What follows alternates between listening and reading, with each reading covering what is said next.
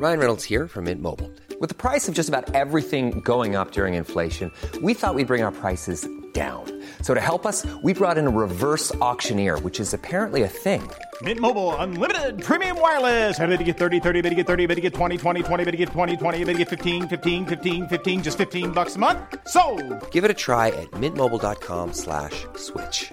$45 upfront for three months plus taxes and fees. Promo for new customers for limited time. Unlimited more than 40 gigabytes per month. Slows. Full terms at mintmobile.com.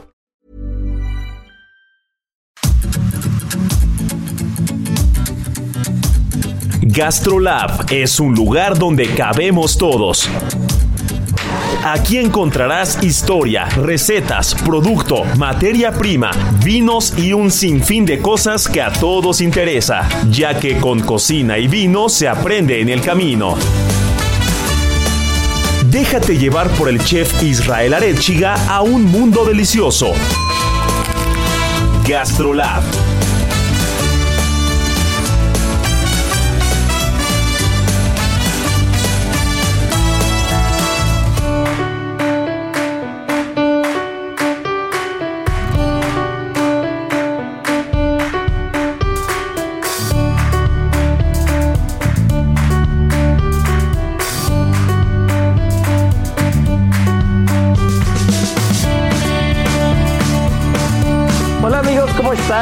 Gastrolab ya está aquí, están escuchando muy bien. No, no están escuchando mal, no están en la estación incorrecta. Está la hora favorita del fin de semana y es que Gastrolab, mi querida Miriam Lira, editora de Gastrolab, Marenita Ruiz, nuestra chef de cabecera, nuestro buen método de producción, todo el equipo de Gastrolab Radio ya está aquí con un tema sobre todo en esta, en esta semanita de medio vacaciones en la que algunos salieron de la ciudad, algunos salieron del país, otros eh, nos quedamos por ahí a trabajar porque no hay de otra, hay que corretear la chuleta.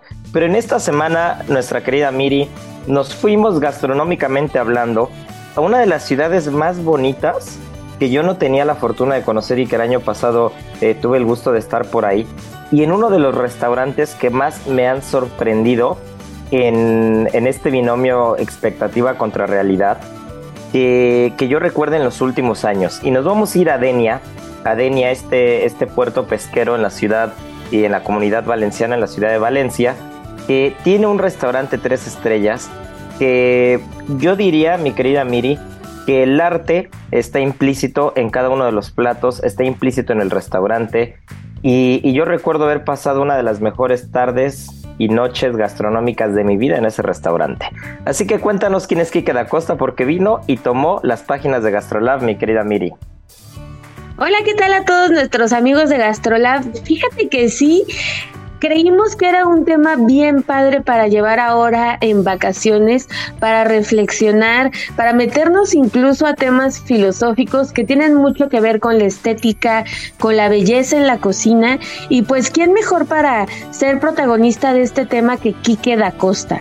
Un chef español, como ya lo decías tú, que tiene un restaurante que, que lleva su nombre en Denia y, y que ha hecho desde 1986 todo lo que ha querido en, en sentido estético y en, y en- y en temas de sabor también. Y, y nos pusimos a platicar con él sobre lo que hace en su restaurante y surgió una pregunta que nos dio entrada para esta plática que es si se puede cocinar la belleza. Y a partir de ese de esa pregunta, pues surgieron un montonal de cosas, ¿no? Porque lo esencial en la gastronomía, pues es, es este, sí, dar sabores deliciosos, sí, tener una experiencia en la mesa, pero cuando la estética se hace presente, como que sube eh, la expectativa, sube incluso el nivel a la hora de apreciar un plato. Hay gente que nos decía, es que hay mucha gente que dice, es que no me lo quiero comer porque es tan bello que no lo quiero destruir, ¿no? Entonces, él se ha enfocado muchísimo en esta parte de, de ser como muy estético en sus platos y es lo que le ha dado también como el punto distintivo en todo lo que lleva de su carrera. Ahí Miri, por ejemplo, me viene a la mente eh, una frase del principito que dice, lo esencial es invisible a los ojos. Y, lo, que, lo que hace Kike da Costa es todo lo contrario, demuestra que, que a veces lo esencial de un plato también es visible, ¿no? Que también está, también está muy evidente, que es muy claro.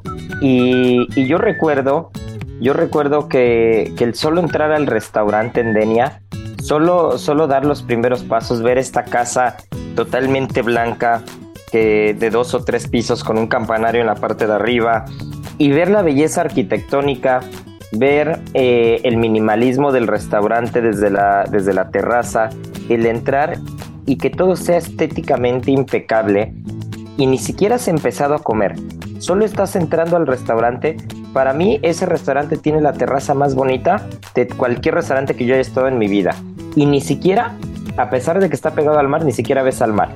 Imagínate el sentido de la estética y lo esencial que es eh, el arte en todas, en todas sus facetas o, en todas sus expresiones en un restaurante que ni siquiera has empezado a comer y, y estás enamorado del restaurante, entras y, ves, ves un, par de, un par de olivos, ves un par de árboles preciosos, de repente te sientan con una sombrilla ya en el atardecer y por un lado tienes un salón eh, que está patrocinado por una champaña de muy alto nivel y este salón es como para eventos especiales o para la investigación y desarrollo del restaurante. Y entonces ves este salón con una luz, con un juego de luces y con, con un color blanco impecable por todos lados. Y del lado derecho ves el restaurante con, con, con esa clase y con ese minimalismo en el que en el que sientes que hay una inmensidad entre mesa y mesa, pero una vez que estás dentro del restaurante sientes la cercanía de todo.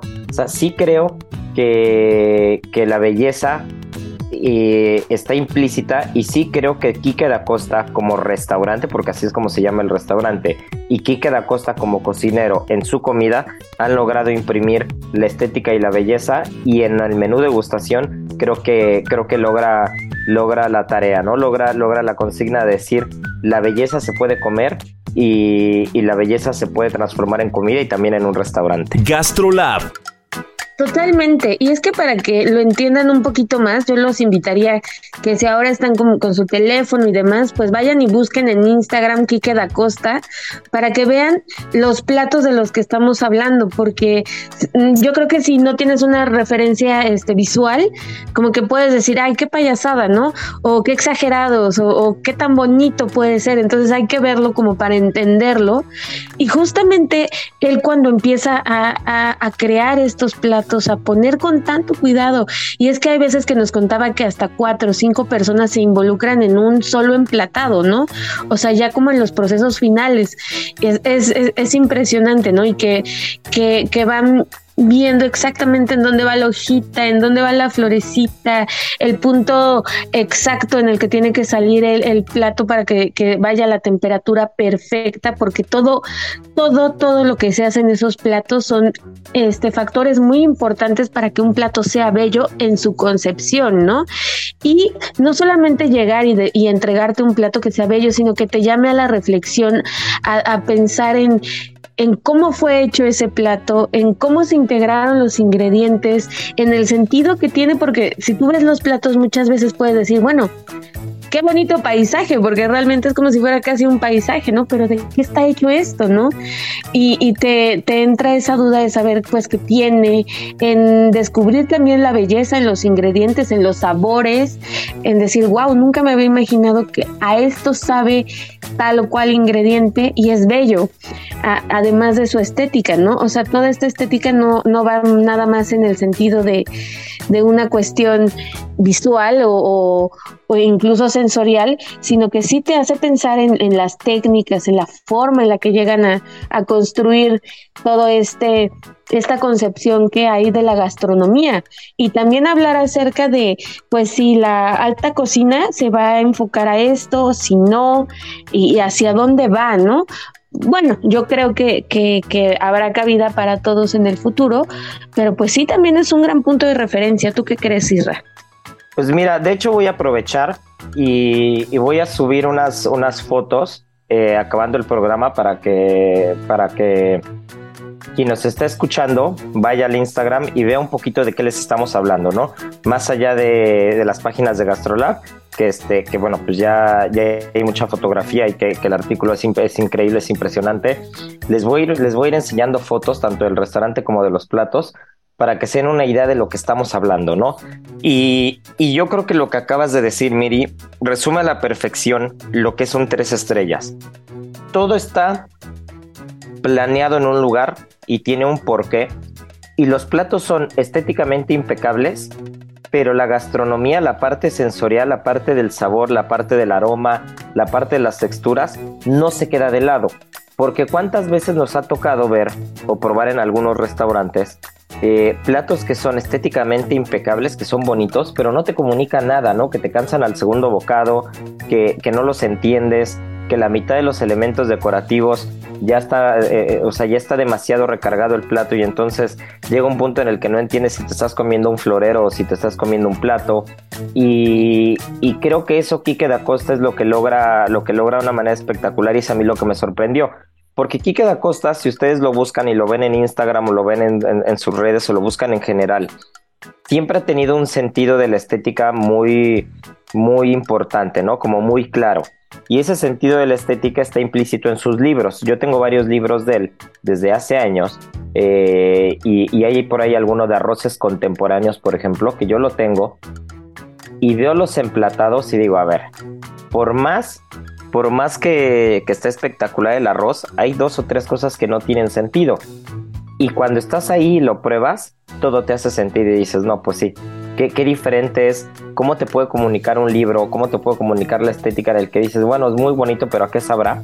Que cuando estás ahí y te das cuenta que a veces con dos o tres ingredientes hacen, hacen un plato espectacular, ¿no? Se me viene a la mente, por ejemplo, que ya verán la foto de una gamba, de la famosa gamba roja de Denia. Esta gamba roja de Denia, que es como un camarón grande, muy grande, como un camarón gigante, que es rojo, rojo de una intensidad eh, bastante particular y bonita debido a la cantidad de yodo que tienen y que, y que, este camarón o esta gamba es muy famoso frente a esas costas, que incluso es motivo de discusión porque hay quien dice que ya no quedan más gambas en esa zona y hay quien dice que sí.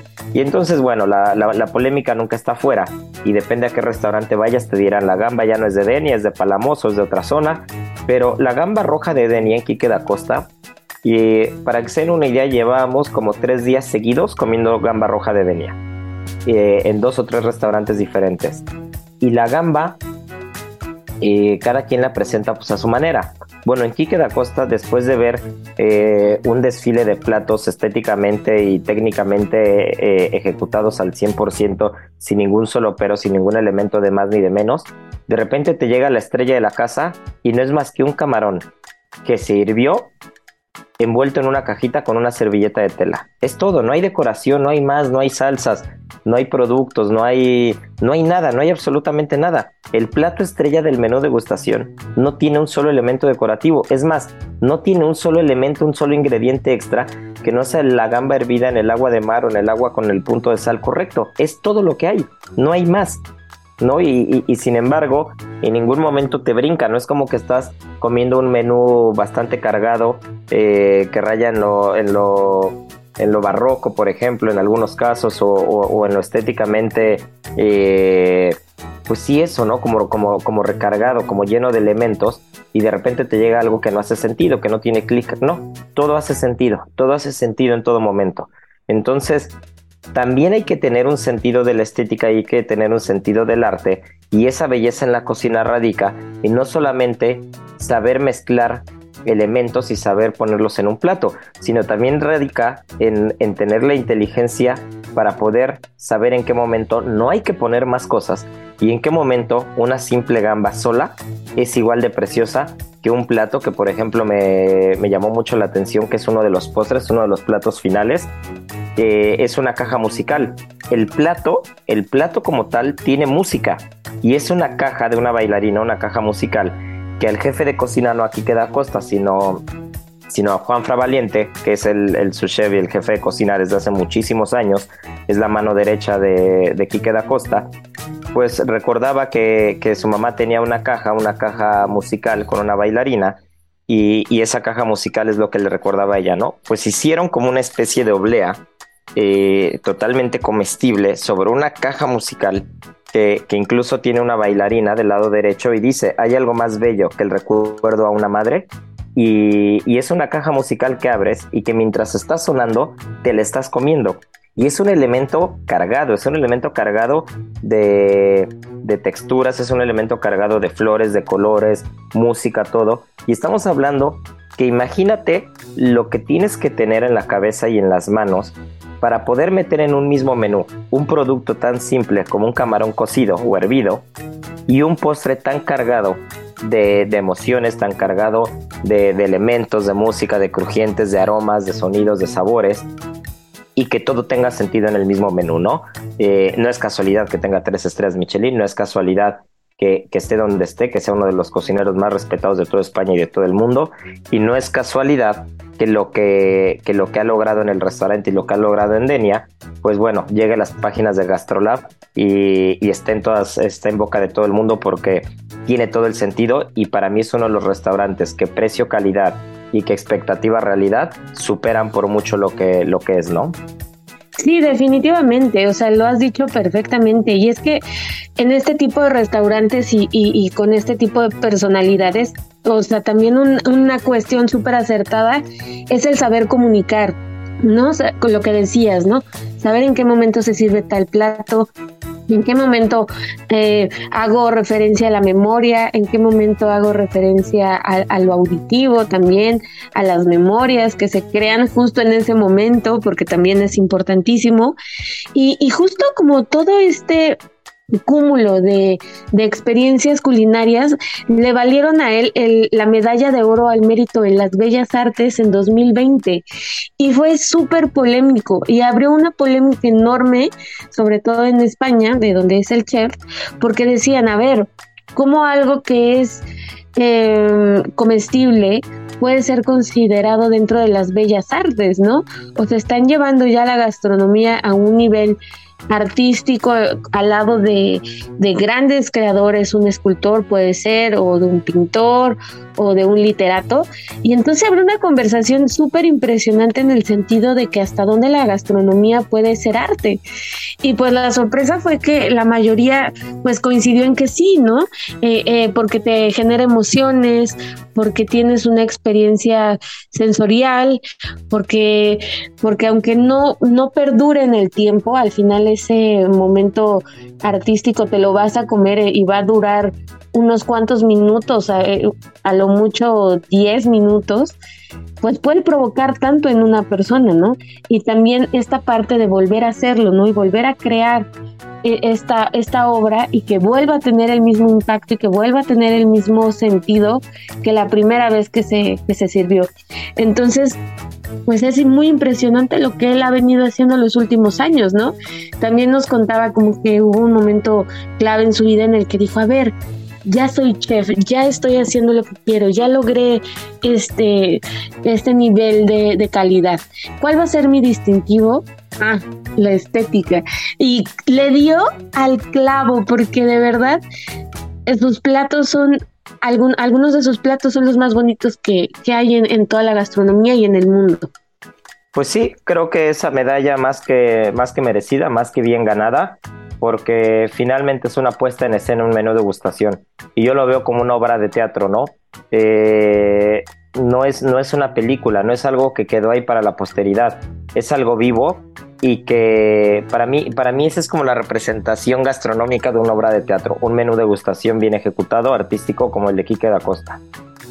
Cada, cada que te sientas puede ser la misma obra, pero vas a encontrar diferentes ángulos, diferentes detalles y diferentes cosas, ¿no? Y, todo el tiempo, aunque durante tres meses, seis meses o durante todo el año el menú de degustación sea el mismo, te puedo apostar que si te sientas tres, cuatro, cinco veces a comerlo el mismo, vas a ver detalles diferentes, igual que si te sientas a ver una obra de teatro sabiendo que las personas están vivas, que todo se está desarrollando en tiempo real y que habrá diferencias entre, incluso con los mismos actores y la misma puesta en escena, habrá diferencias entre la obra de hoy y la de mañana. Lo mismo puede pasar con el menú y es parte de la naturaleza humana. Gastrolab. Pero mi querida Miri, eh, antes de irnos a comerciales, porque nos quedan unos pocos minutos, tenemos aquí a Marianita Ruiz, que, nada más no, tú y yo no, no dejamos de hablar, no nos callamos, nos, nos soltamos con un tema, pero antes de irnos a comerciales y de que vengamos con el sabor oculto de Marianita, estábamos platicando eh, de manera muy informal lo que era eh, el ayuno, ¿no? El origen de la Semana Santa, si lo cumplíamos o no.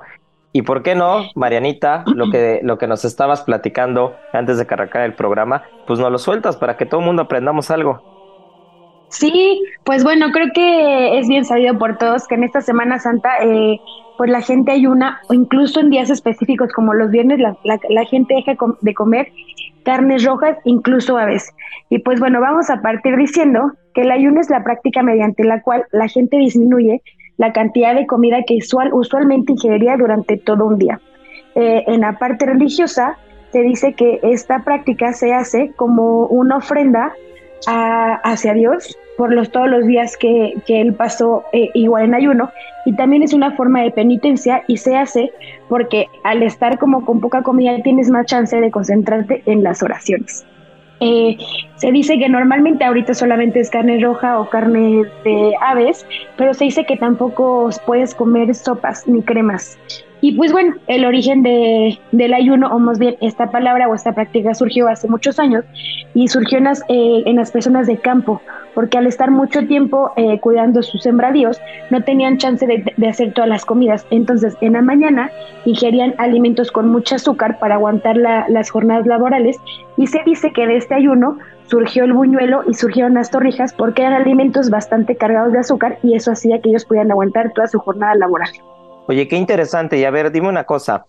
Eh, en, el, aspecto religioso, también estamos en, en, un tema bastante eh, polémico, por llamarlo de alguna manera, que se ha suscitado en los últimos años, con el tema del ramadán, por ejemplo, con el ayuno que hace la cultura islámica. Y apenas estaba viendo una noticia, no recuerdo el contexto, pero recuerdo que la medio la, medio la pasé, en la que un futbolista no podía romper el ayuno por el, por el tema islámico, el ramadán.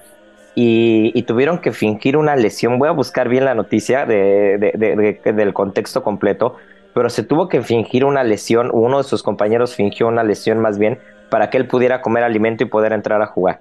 Entonces, es un, es un tema social y es un tema que más allá de la parte gastronómica y de la parte eh, de comida y, la parte social, la, parte, la parte religiosa y, todo lo que conlleva el tema del ayuno es bastante curioso. Ahora mismo también con el tema de las dietas y todo. Es un tema que habrá que investigar bien y, yo creo que nos echaremos un programa completito muy pronto en temas, en temas y, sobre todo asesorados por una especialista en el tema del ayuno, en el tema de, de, las dietas y en el tema social y todo lo que implica el tema del ayuno. Pero bueno, lo que también tenemos que echarnos son los comerciales porque ya nos está correteando nuestro buen Beto pero volvemos, volvemos todavía con Marianita Ruiz porque nos trae un producto bastante particular, el Daikon, y seguimos, seguimos aquí, esto es Gastrolab y no se nos despeguen. ¿Sabías que puedes hacer unos deliciosos hotcakes de pay de limón?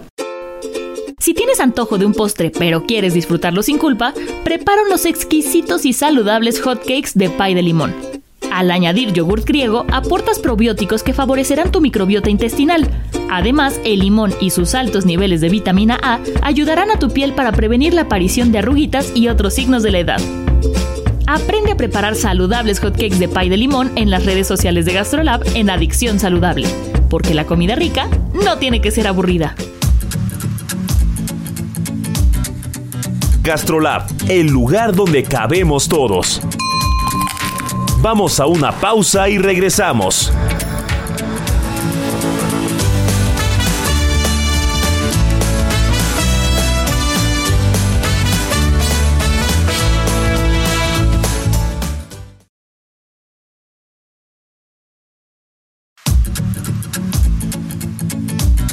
GastroLab, el lugar donde cabemos todos. Estamos de regreso.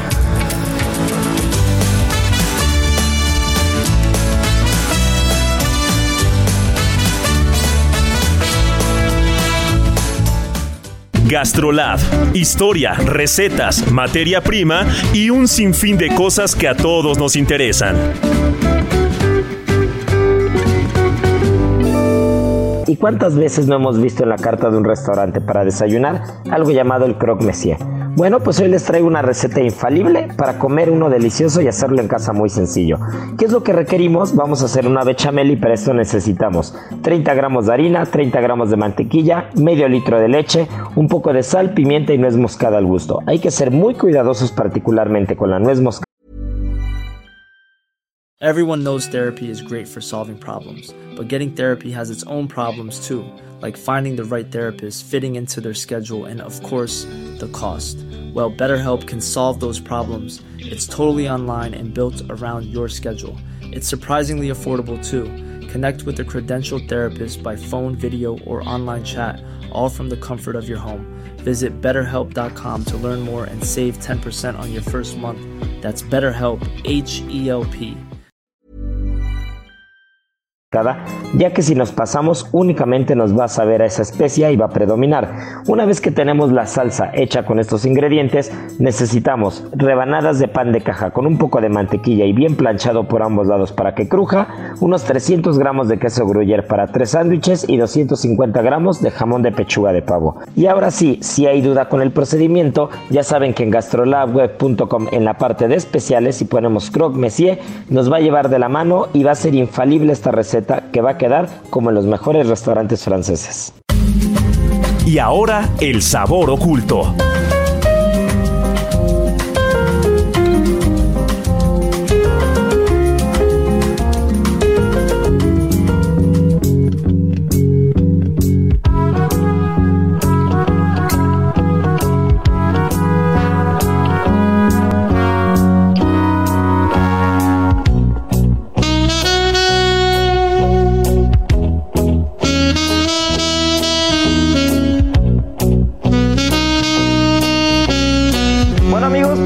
Estamos de vuelta. Como cada, cada ocho días digo lo mismo, pero es que de verdad, qué rica se pone la primera mitad siempre con el chismerío, con todo. Como que nos, nos, nos surge vernos después de una semana que no nos hemos visto, que no hemos platicado. Y se suelta el chisme bastante bien. Pero ahora tenemos una de las cosas, una de las secciones que más me gustan del programa, porque créanme que no solo ustedes aprenden, nosotros somos los primeros que aprendemos escuchando a Marianita, y es que los sabores ocultos de cada ocho días nos ilustran, nos enseñan y sobre todo nos ponen a buscar estos productos que tanto nos hacen falta a veces en la gastronomía para poderle dar un giro o una refrescadita a los platos. Así que mi querida Marianita Ruiz, ¿qué es el daikon? Pues el daikon es un rábano que es muy ocupado en la cocina japonesa y que su cultivo eh, tiene datos históricos que empezó hace en el 2000 antes de Cristo. Hay más especies, pero el más popular el más consumido es el japonés y eh, lo que también le dio bastante pues bastante popularidad es que los japoneses lo, lo bautizaron con un nombre en particular que es justamente daikon. Dai significa largo y kon significa raíz, por lo que significa raíz larga o gran raíz. Eh, la particularidad de este, de, pues de este producto es que solamente siembran este cultivo justamente para obtener esta raíz. Existe, eh, existe como dos tipos, eh, una que se llama rábano rabanito y otra que es el rábano, el rábano blanco o justamente el daiko. se cree que este, esta planta es originario de, de, la parte del Mediterráneo, pero que fueron los japoneses que iniciaron como todo el desarrollo de esta planta para poder ocuparla pues como ya lo necesitaban, y actualmente existen más de 30 especies. Tienen otro tipo que se llama Sakura Hima Daikon y que puede alcanzar un peso de 30 kilos y una circunferencia de 120 centímetros. Eh, los japoneses también tienen otra variedad que se distingue porque es muy larga. Eh, se llama Moribushi Daikon y eh, a, diferencia del anterior, esta solamente mide 2 centímetros de diámetro, pero llega a alcanzar una longitud de 180 centímetros. Eso sin incluir las hojas, solamente de, la parte blanca. Para quien no haya tenido la oportunidad de probar estos rábanos, también suelen ser picosos y pues este sabor tan peculiar se le atribuye a que tiene un compuesto azufrado que se llama MBTIC, que es lo que hace que sea bastante, bastante picoso. Este, este rábano lo podemos obtener todo el año, pero precisamente en otoño y en invierno eh, se dan los que tienen las mejores eh, características y los que más ocupan para su consumo, y son los que se dan en esta temporada los que rayan y los hacen encurtidos o los secan para, para poder distribuirlos al resto del mundo. Eh, hoy día eh, Japón es eh, la segunda hortaliza más cosechada en todo el país, solo después de la papa y obviamente pues es lo que, lo que más consumen, lo pueden lo consumen crudo, rayado y hervido o también pues como les comentaba hace un segundo, también lo curten bastante. Y es que ahí, Marianiki, lo que, lo que yo veo con el daikon y, le encuentro muchas similitudes a muchos productos, sobre todo en el tema de los encurtidos en diferentes países, ¿no? Yo creo que son gustos totalmente adquiridos, que, que, son, que son un tema regional y que a veces en otras cocinas, en otras gastronomías no lo logramos entender, pero así como no podemos, no, no podemos pretender que los japoneses entiendan nuestros chiles en escabeche, por ejemplo, eh, una coliflor, una zanahoria bien picosita en escabeche, muy rica, o, que en otros países entiendan el chukrut alemán, o que se entienda el kimchi coreano en algún otro lugar, o los pepinillos, que hay quien los ama o los odia. Creo que el tema del daikon eh, es, un producto que hay que darle, que hay que darle oportunidad, porque tiene, tiene demasiados, demasiados matices de sabor que sobre todo con una cocina que por una parte es muy limpia, pero que por otra parte puede estar muy cargada de sales o de sodio eh, debido a la presencia de la soya, ¿no? De, o, de, estas misas fermentadas.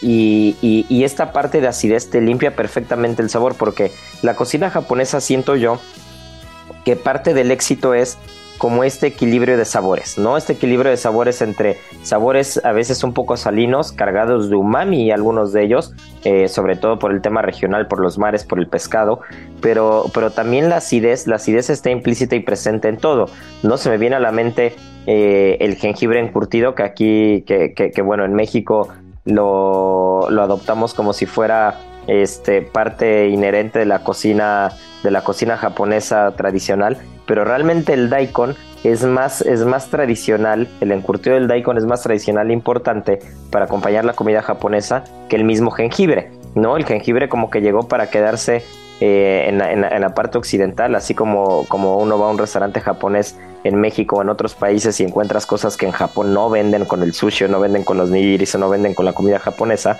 sí creo que que si estamos hablando de, una experiencia completa de cocina japonesa, quien nos está escuchando le dé la oportunidad al daikon, lo pruebe y, vea lo versátil que es porque, porque tiene un sabor bastante particular. Eh, creo que para el paladar mexicano en particular no nos brinca tanto porque estamos acostumbrados a estos sabores picantes, pero, pero es el tipo de sabor picante que a veces sí nos hace ruido, ¿no? Así como a nosotros el picante de, la capsaicina del chile nos encanta, pero a veces el picante de la mostaza o del hot radish nos parece muy intenso.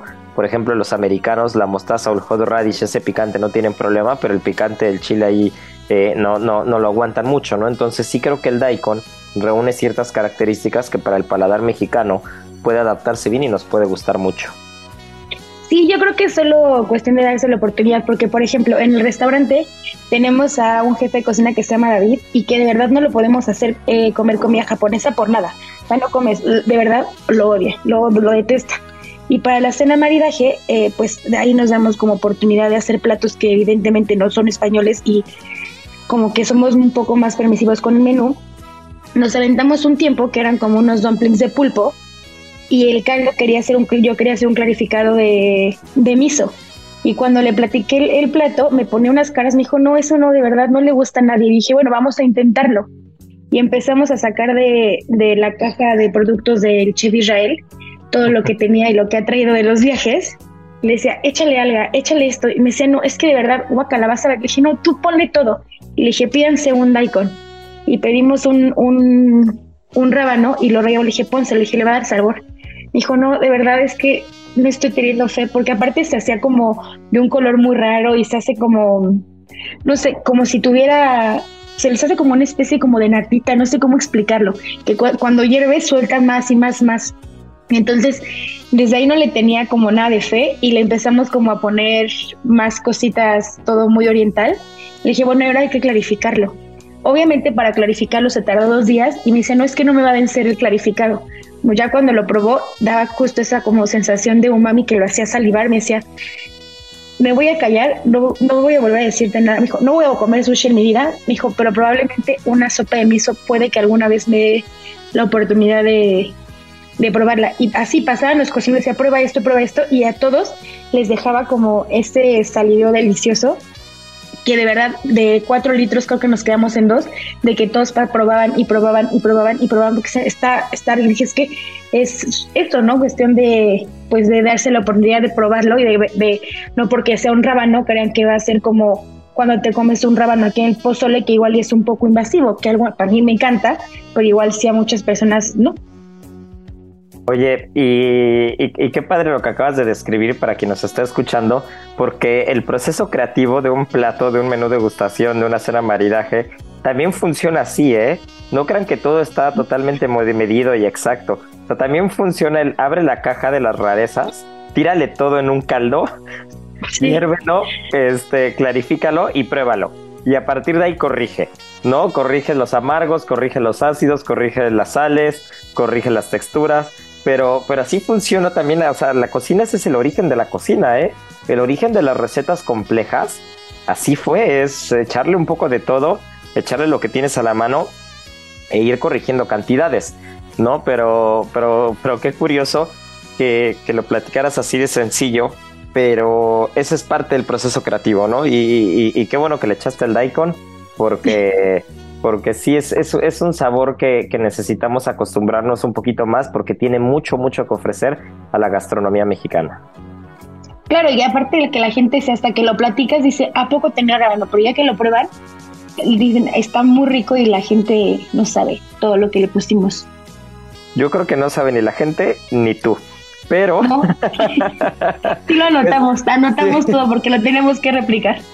Muy bien, que eso me da gusto, qué bueno, porque a veces yo soy de los que sí, yo soy de los que sí se pone a echarle cosas y digo, puf, ya quedó perfecto. Y cuando me preguntan cuánto le echaste de cada cosa, no, digo, no tengo ni idea, ¿no? Pero bueno, eso, es como era la caja de las de los productos de, importación del chef, era como ponle esto, no, se va a enojar el chef, yo estoy segura que no porque es para un, un, un, fin, un, bien común. Y entonces, chef, que sepas que tienes menos cosas en tu caja.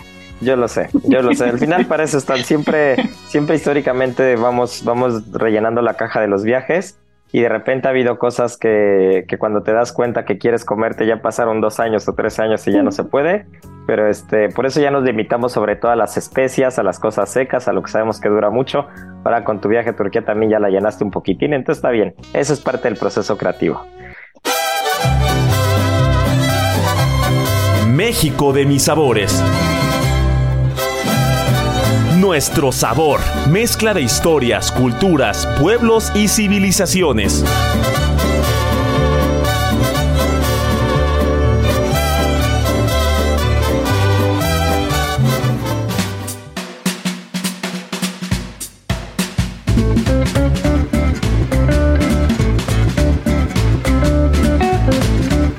Hablando de procesos creativos y cambiando de tema, mi querida Miri, no te me duermas. Yo sé que, quieres seguirnos platicando de muchas cosas porque tú eres de la que, tú eres de mi equipo, de las que habla, habla, habla y no paramos y no nos da el tiempo.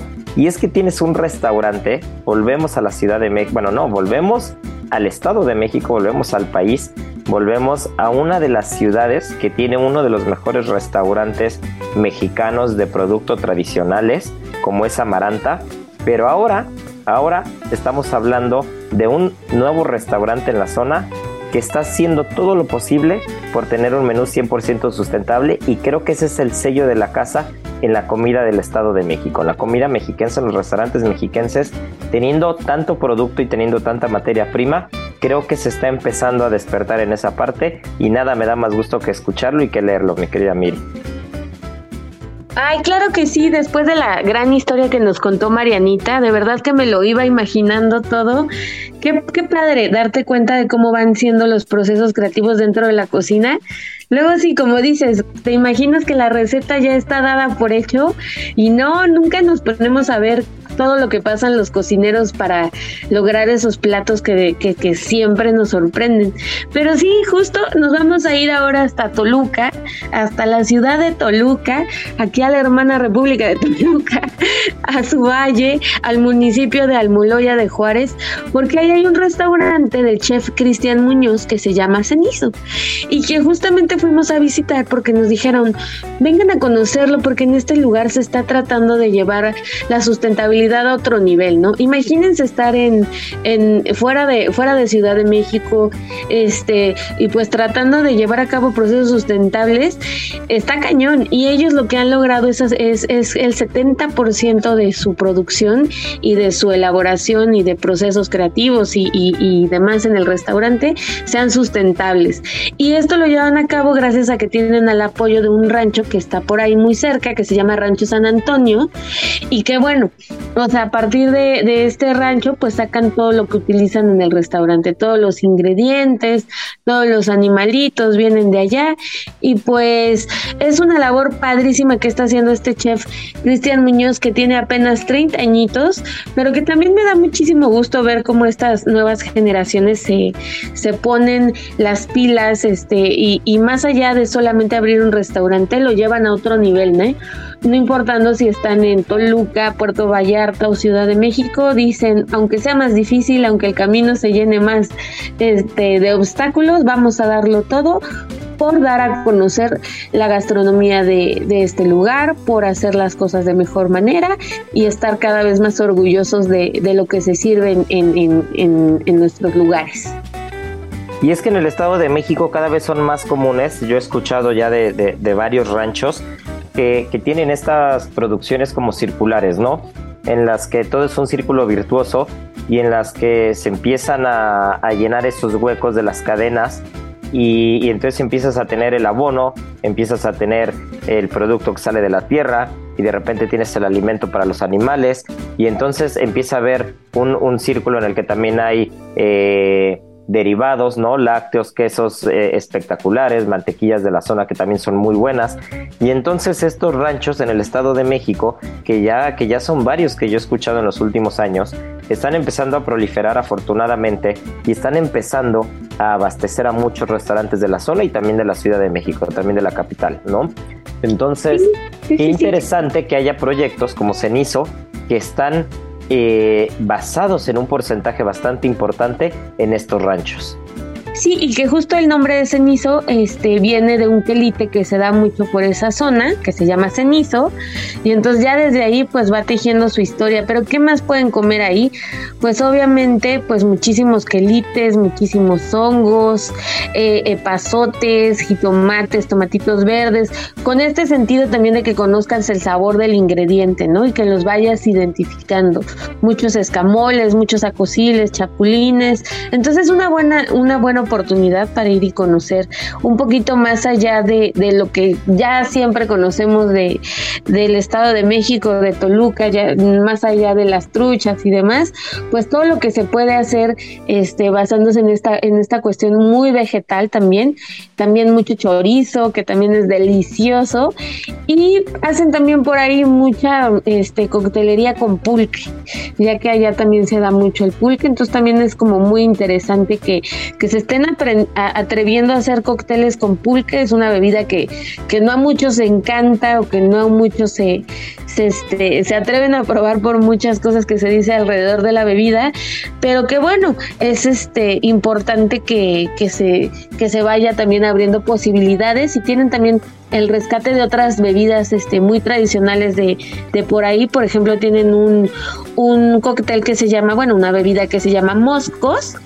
que es, no, no está hecha a partir de, mosquitos, sino que es la, se hace de la fermentación de la naranja y, durante el proceso se juntan muchos mosquitos, pero bueno, a raíz de eso hace muchos años, por ahí de 1920, pues se creó esta bebida y pues ellos están tratando pues de volverla a traer al gusto de, de todas las personas que, que van por allá, ¿no? Y también hacen otra que se llama garañona, que igual se, se empezó a hacer por ahí de los 30 y en ella se usan más de 14 hierbas. Entonces una bebida súper, súper verde, un verde muy, muy fuerte, pero que puede tomarse este trago muy bien para hacer buena digestión, como un buen digestivo.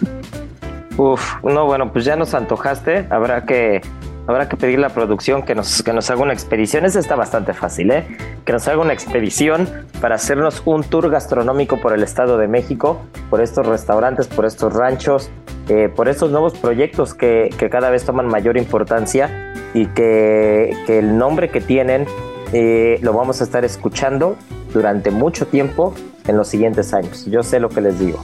¿No? Entonces, pues habrá que, habrá que darse una vuelta a cenizo, habrá que seguir apoyando eh, estos ranchos o estos lugares en los que empiezan eh, hacer de manera sustentable la cría del ganado, en las que se empieza a trabajar el campo de manera responsable, en las que se están rescatando especies autóctonas, en las que se están rescatando recetas autóctonas, bebidas autóctonas y que se le está dando la importancia a la zona, ¿no? Eh, lo que también se le tiene que dar la importancia, mi querida Miri y Marianita Ruiz, es a las redes sociales de Gastrolab, porque nos quedan un par de minutos y no quiero que se les olviden a quienes, a, quienes nos están escuchando.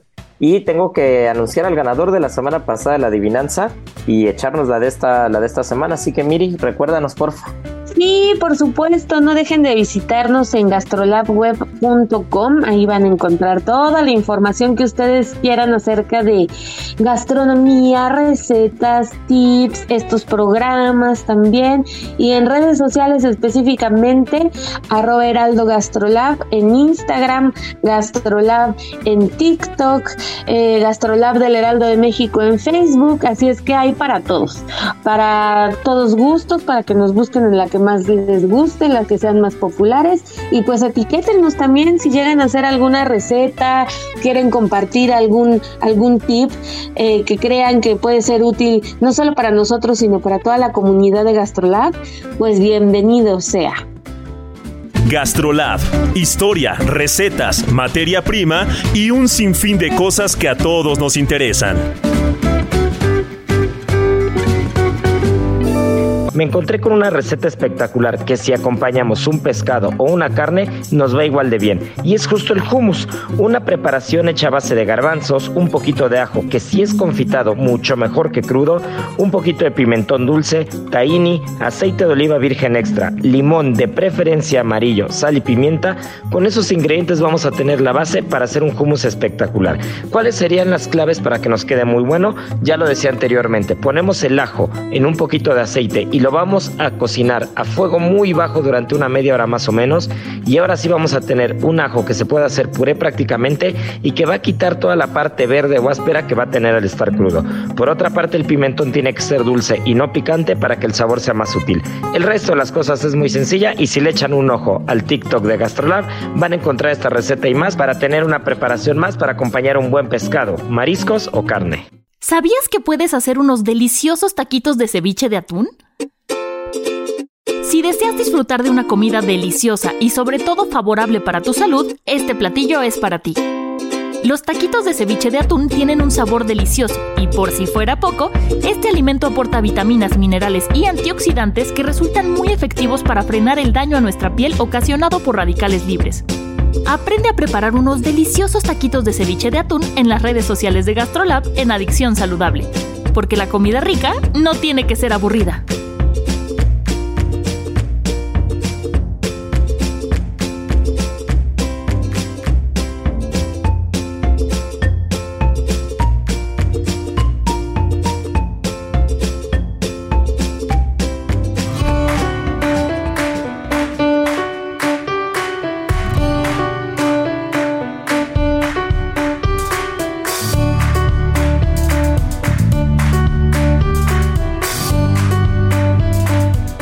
Pues muchas felicidades a nuestro buen Esteban Salinas, que fue el ganador de la adivinanza la semana pasada.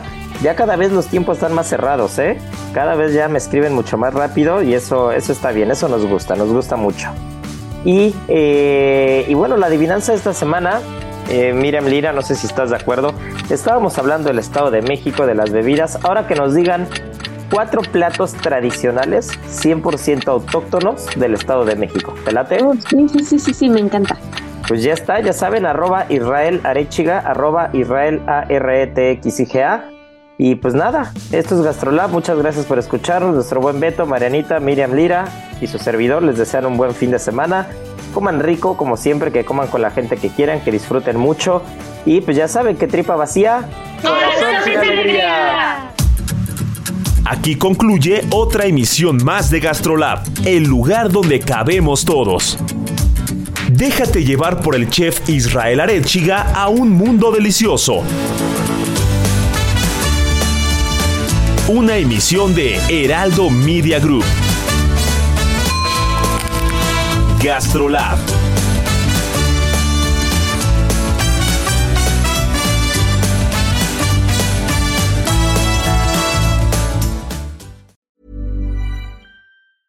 Even when we're on a budget, we still deserve nice things.